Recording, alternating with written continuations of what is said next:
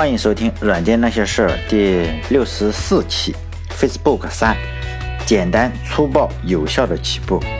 在两千零四年的一月十一日，扎克伯格呢就在网上购买了 The Facebook 这个域名，支付了三十五美元。注册完成以后呢，这个域名，然后扎克伯格呢并没有急于将整个网站去上线，因为呢他还有很多麻烦事没有处理好，也没有想好，但网站也没有做好。毕竟呢，扎克伯格现在还处于哈佛大学的留校查看的一个阶段。如果你再稍有不慎，再捅出什么篓子的话，就得和哈佛大学说拜拜了。Face Mask 那个事件呢，对他的影响非常的大。他一遍一遍的就读这个哈佛深红报上关于他那个 Face Mask 的报告，如何就想着如何解决照片侵权的一个问题。这个问题呢，就深深的困扰着这个年轻人。就在哈佛申红包那篇文章的末尾，一个句子呢，突然让这个年轻人感到到非常的兴奋。那句话是这样写的：只有在网站的照片是学生自愿上传的，围绕 Face Mask 出现的麻烦才可能消失的无影无踪。突然之间呢，他就看到了这句话：只有在网站照片的，只有网站上的照片是学生自愿上传的。因此呢，他就想到了这个方法。他建立一个网站，让用户呢，就是让哈佛大学的学生自动的、自动自愿的去上传这个照片，这样呢，你就不用再怕这个照片侵权的问题了。这个想法呢，就让扎克伯格一下子兴奋了起来。他就在网上搜索了一番，找到了一家叫做 Manager 点 com 的信息存储公司，就是现在我们说的那个 VPS 吧，就是呃服务托管商。这次呢，他不想让网站运行在自己的电脑上，因为他的。电脑的硬盘一旦坏了，这个网站就不行了。因此呢，他就将整个网站都放在网络上。虽然呢，这个时候每个月他需要付八十五美元。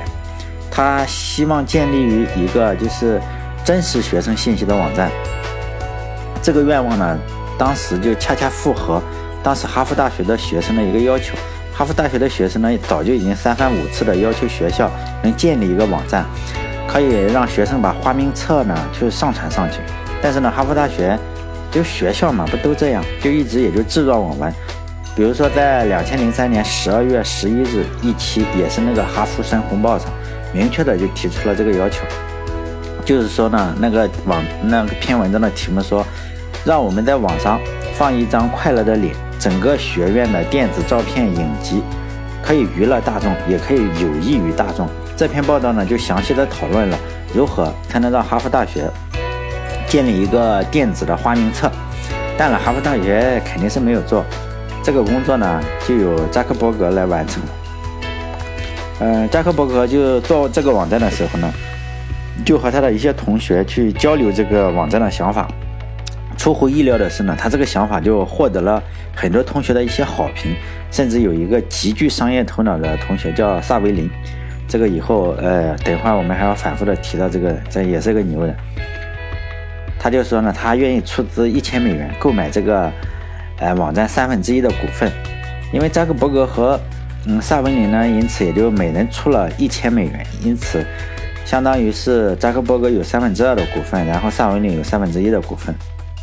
这个时候呢，呃，还有个同学就格林，上一期我们也讲了，格林呢也非常看好这个网站。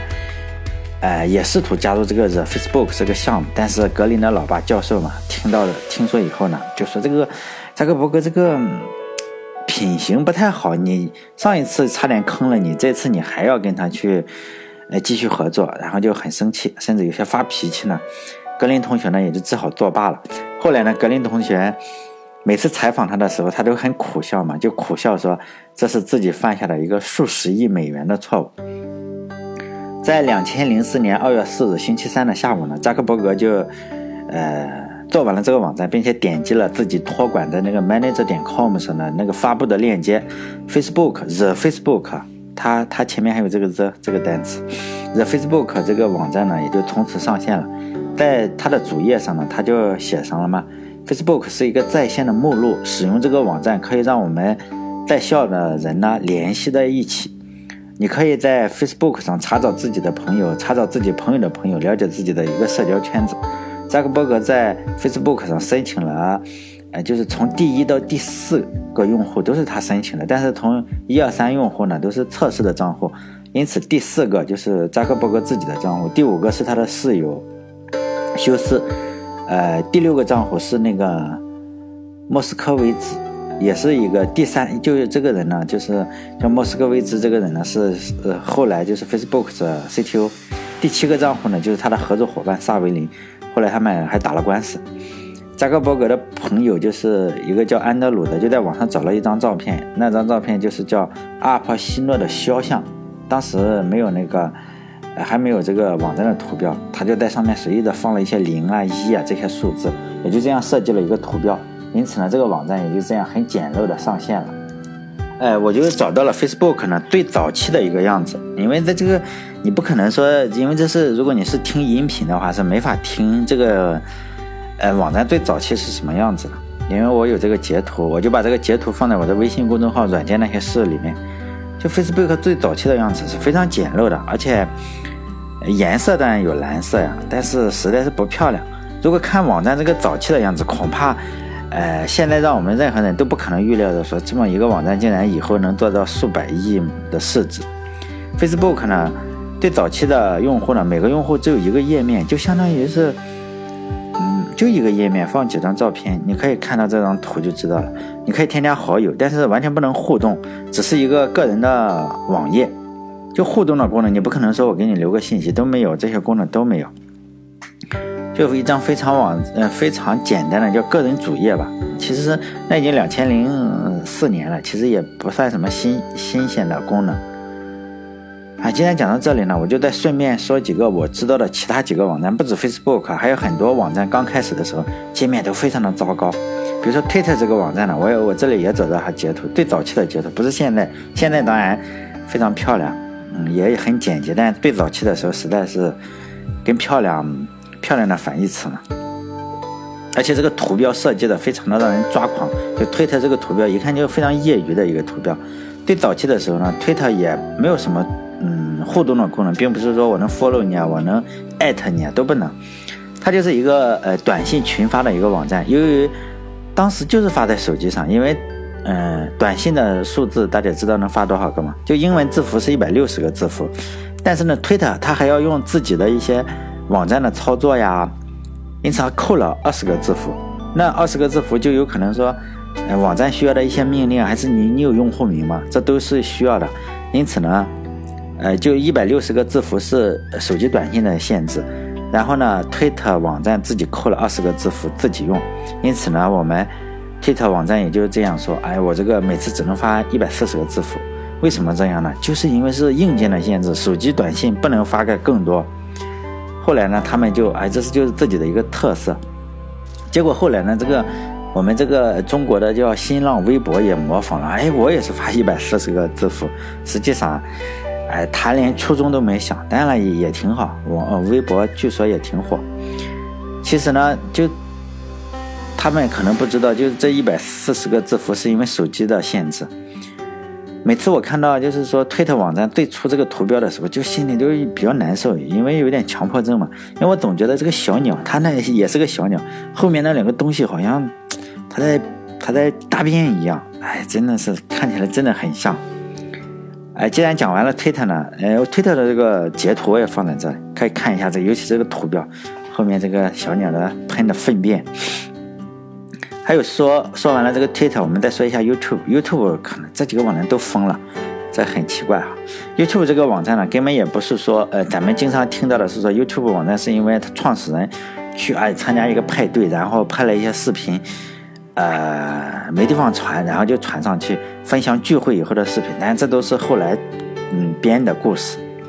YouTube 这个网站最初呢就是用来相亲的，因为我有这个呃最早期的这个截图。其实如果大家可以去翻墙的话，可以去就是叫呃我国外的网站上去找，有很多就是专门存你这个网站每一期它到处截图的这个网站都有好几个，什么 Archive 什么都都可以。就我有这个最早的截图，我看了，你就可以看到 YouTube 呢，最早期的时候就是用来相亲的。哎，下面呢，你你可以，如果你仔细有关注微信公众号呢，你可以看，他说我是一个什么，你可以选择我是个男生还是女生，正在找多少岁多少岁的异性还是同性，就这样。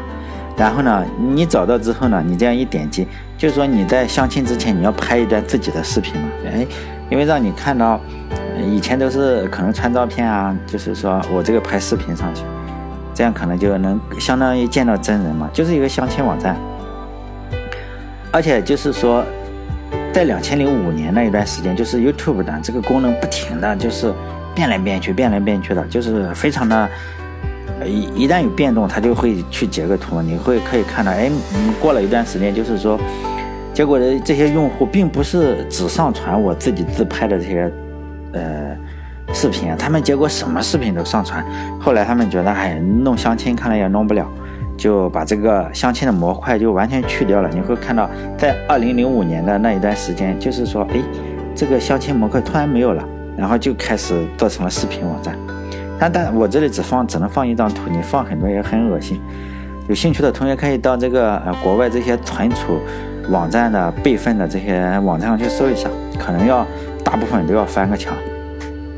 既然八卦到这个地方呢，我就继续来说一下 Facebook 最初的几个创始人到底都去干什么了。有人就是说，在说之前呢，有人就是在我的微信公众号啊还是什么的，他就留言，人非常少，但是还是有人去留言。说呢，你这个听了你的视频根本学不到知识，在这里我还是简单的回复一下。首先呢啊，学知识你就不能听这个。首先，因为关注我这个公众号的人还是听，包括喜马拉雅还是呃网易云音乐非常少的人。我自己我为什么还是继续做下去呢？因为我觉得我三十年以后，呃，我想就是给老年之后的自己听。就毕竟我曾经年轻过，我做了一些事情。这就是我做下去的动力，所以呢，我根本不是说我并不想误导任何人，尤其是上一期我说了女权主义还有环保的事情，结果惹怒了某个听众，就说你这个不尊重女性啊，又又什么又不尊重地球，不尊重环保，就非常愤怒的在那里留言骂了我一通，然后就取消关注了。其实咱大可不必啊，因为首先我这个东西又不是人民日报，看的人加起来，所有人加起来可能不到两百。包括听的，包括什么呢？听完的再加上看的，可能不到两百。首先，它肯定不是人民日报，也不是新闻联播，我也不可能给别人洗脑，并且呢，我自己也是接受义务教育的，九年义务教育再加上大学研究生，我的大脑早已经被洗得白白的了，我哪有能力去洗人家的脑，是吧？另外呢，千万也不要因为我看起来很有正义感来听我的节目，比如说前面几期我讽刺了一下朝鲜呀。呃，还有那个那个什么古巴呀什么的，还觉得你这个人挺有正义感，也不要这样，觉得我很有正义感。实际上呢，大家不需要，免得有那种叫什么谬托知己的感觉。因为随意取消或者取消关注啊，或者是关注，都是读者啊或者是听众的权利。而且我关注我这个呃公众号也没有什么抽奖，你我首先我也没有奖，所以你取消关注或者关注都没有。又没有收益，又没有损失，所以取消关注之前，你不要先骂我一通。虽然我我这个脾气也比较好，但是我这个凭空被骂一顿，就因为我说了一下女权主义有时候做的很恶，你这个就骂一通也实在是受不了，是吧？也不能说我是不热爱环境，我这个也热爱环境，是吧？我也不可能说毁灭了地球。好了。继续说这个 Facebook 前面这几位创始人的情况，就第一号员工当然是这个扎克伯格，他还在，他现在还在 Facebook，现在早就已经很有钱了。他和他的老婆前两天嘛，嗯，就弄了一个基金，说要投资三十亿来治疗疾病，就是十年之内嘛，投资三十亿美元来治疗各种疾病。第一笔已经六亿美元，已经人家已经捐出去了。这样看起来就是说，扎克伯格和李彦宏，就是咱们百度的李彦宏，中国的。百度李彦宏还是有差距的。你看人类这个东西啊，有了疾病，扎克伯格就自己掏银子嘛，自己掏钱去研究疾病。相反，你看看李彦宏有多厉害，同样是人有了疾病，李彦宏竟然能用这个疾病来赚钱，是吧？一个是付钱，一个是赚钱，你这一进一出，所以呢，我这个不得不为这个百度李李老师点个赞，是吧？特别厉害，特别厉害，特别厉害。重要的事情说三遍。嗯，就是还有就是第三号员工叫做莫斯科维兹，他也是就是联合创始人，联合创始人就三个，他至今呢还拥有 Facebook 百分之二点三四的股票，他是读哈佛经济系的，是第三号员工嘛。他拥有 Facebook 第六个账户，也就是说，他其实是扎克伯格的室友。当年呢，他是看到 Facebook 开发这个呃，扎克伯格开发 Facebook 呢，特别想加入，但是呢，扎克伯格说：“你这个加入你能干什么？因为你读这个经济的，你也什么也不能干，你又不会写软件。”这个嗯。莫斯科维茨呢就觉得，哎呀，这个有点伤自尊，也没说什么话，回来就拿回来一本书嘛，就路上可能翻了两页，去图书馆买了一本书，然后告诉扎克伯格说，我已经学会编程了。扎克伯格一看，哎，他买的竟然是 P 编程。扎克伯格叹了一口气说，我是用 PHP 写的，是吧？你竟然买回一本 P 来，但是呢，这个一看这个就很有热情嘛，他年龄其实是比扎克伯格还要小八天。而且呢，他和扎克伯格一样，都是犹太人，知道吗？这两个都是犹太人。等一会儿还有个犹太人，三个创始人，三个犹太人，就这么厉害，犹太人。他后来呢，还成了就是说这个莫斯科维茨，最后成了 Facebook 的首席执行官。后来呢，这个你可以看到，原来一点一点都不会编程，后来就成了首席技术官。现在他不在 Facebook 了，他新成立了一家公司，叫阿森纳。就是不是阿森纳，就是 A S A N A 呀，就团队管理、团队协作的一个工具，大家可以搜搜，还挺好用的。你可以注册一下试试。如果有公司有团队的话，可以注册一下。还有一个人叫陈世俊，他是也是前二十名的一个员工，也是 YouTube 的，他是 YouTube 的创始人。他在呃 Facebook 并没有待很久，就离开了这个 Facebook，就创建了 YouTube。他的传闻也很多，他写过一本自传。我我认为啊，他写的这个自传是不装的那种自传之一。就是有些人写自传，就是把自己美化的像神仙，他没有。呃，其实那种自传挺没意思的。他没有，就陈世军这个人写的比较实在，但起的名字自传的名字比较挫，但是写的真的很实在。他做事呢也是特立独行。他从 Facebook 离职之后呢，他就。Facebook 就告诉他，你得把这个笔记本电脑上交，以防你把公司的笔记本拿走泄露机密。但他心中就不愉快嘛，觉得，因为我的电脑嘛，我我还存在东西放在电脑里了，你你把它交上去，我还怕泄露我的隐私给公司呢。因此啊，他最终还是把这个电脑交上去了。但是呢，他是实际上是把整个的电脑格式化之后，就交上去了一台不能启动的，已经硬盘完全被格式化以后的电脑，就这样。也很有个性，还有一个叫萨维林，也是 Facebook 的创始人之一。他呢，就是他后来和 Facebook 就分道扬镳了嘛。他和他他们两个之间还打了一场声势浩大的官司。当初呢，就是 Facebook，他和 Facebook 呢，就每个人都出资一千美金，然后他拥有三分之一，然后扎克伯格拥有三分之二。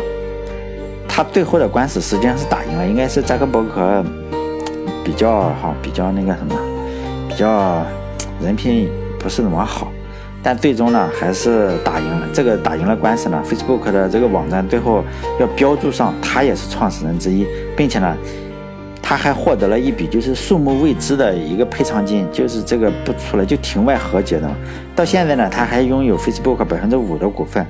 就咱们如果大家有看过社交网站那个电影的话，就是把它刻画的实际上是不怎么样，好像是。嗯，不怎么样。实际上，这个人还是非常厉害的。他也是犹太人，就是老家应该是巴西的，家里是犹太人，非常有钱。他高中上高中的时候，他炒期货，什么石油期货，他一个假期就能赚三十万美元。现在呢，因为他非常有钱了，他觉得这个美国的这个税收制度啊是不行，因此呢，他就放弃了美国的国籍，加入了新加坡的国籍。有人就说他避税嘛，结果他跟很多就是。他实际上是跟整个的投资人关系不太好，因为因为，呃，Facebook 就黑了他一把嘛。其实后台就是那些，嗯，就是投资人嘛。结果呢，他跟就因为他们放弃美国国籍这个事情，他跟啊各大什么咱们说的红杉呀什么那些投资投资人啊大吵了一架。嗯，如果大家喜欢，把他名字搜上去，嗯，放在 Google 里搜，百度估计够呛，可以看看。就咱们在这个社交网络这个电影里呢，就是拿鸡肉喂鸡，然后喂鸡，就拿鸡肉喂鸡，然后搞得声势浩大的批判他的那个人，就是他，就他拿了个鸡，嗯，小鸡肉喂了一只小鸡。其实我也想不通，为什么拿鸡肉喂鸡，就就有问题了。其实人类啊，这个东西经经常拿牛肉来喂牛。讲到这里，大家应该知道吧？就是我们养牛的行业是经常拿牛肉来喂牛的，因此呢，才得了疯牛病。就是说，你得你吃同类的肉呢，就容易得这种病。后来人发现了，哎，这个不能同类相食，因此呢，就用这个，比如说换一换嘛。比如说你有肺的牛肉呢，就去喂猪；用肺的鸡肉呢，去喂牛，就这样。你不喂同类就可以。大家可能疑惑，为什么会有肺牛肉、肺肺鸡肉这种东西呢？我提示一下，就是说，咱们喝牛奶，尤其是大家现在都喝牛奶，就是说。能产牛奶的牛呢，一定是母牛。比如说咱们吃鸡蛋呢，都是养鸡场的那个产鸡蛋的，都是母鸡，公鸡是不下蛋的。就产牛奶的那个牛呢，也是母牛，而且必须是哺乳期的这个母牛。奶牛也是，并不是说天生产牛奶，就公的奶牛也不产。可能很多人都不知道这个事，是吧？我只有提示一下才知道，因为我跟很多人讲过，他们觉得哎奶牛都产，不是的，公鸡也不就是下蛋呢，一定是母鸡。因此呢，大家就可以知道这个事情。那个你说从哪里出来呢？比如说养鸡场孵出小鸡来，一半公鸡，一半母鸡，你养公鸡是不是就肯定是亏钱的？比如说你是养养奶牛场的，你这个生了奶牛，一旦是公牛，马上赔钱。因此怎么做？他们就马上。出生以后就把它杀掉，就直接扔粉碎机里就粉碎掉，因为你养养一天赔一天，养半天赔半天，就一顿饭都不让它吃，就生出来就 就就杀掉。想起来就有点残忍，不过这是真的是这样。因此呢，这就是废的肉，废的肉它不会扔了，它就马上做成饲料，再去喂什么，比如说小牛吃小牛肉这样，就这样。这就现实啊，讲起来很残酷，结果在这个电影里竟然闹得那么那么什么。如果听众中还有喜欢那种纯种狗的，就纯种狗。但像我们一般人就是不太喜欢就柴狗，就咱们这个就这种城乡结合部或者是农村中才有这个柴狗，就中华田园犬。但我觉得它挺漂亮的，嗯，但是大家都喜欢养那种纯种狗。其实，呃，我对纯种狗还是有点理解。大家知如果。不知道的话，我可以告诉提示一下啊，最经济、最方便、最可操作的方法，保持纯种狗的方法是什么？就近亲结婚，就近亲繁殖，不是结婚，他们不结婚，真的有点残酷啊，就是这样。所以呢，在这个社交电影这个社交网络这个电影里，就是萨维林这个同学呢，用了一块鸡肉喂了一个小鸡，就被批判成这样。后来我查了一下，这是真的，这个电影上不是杜撰的。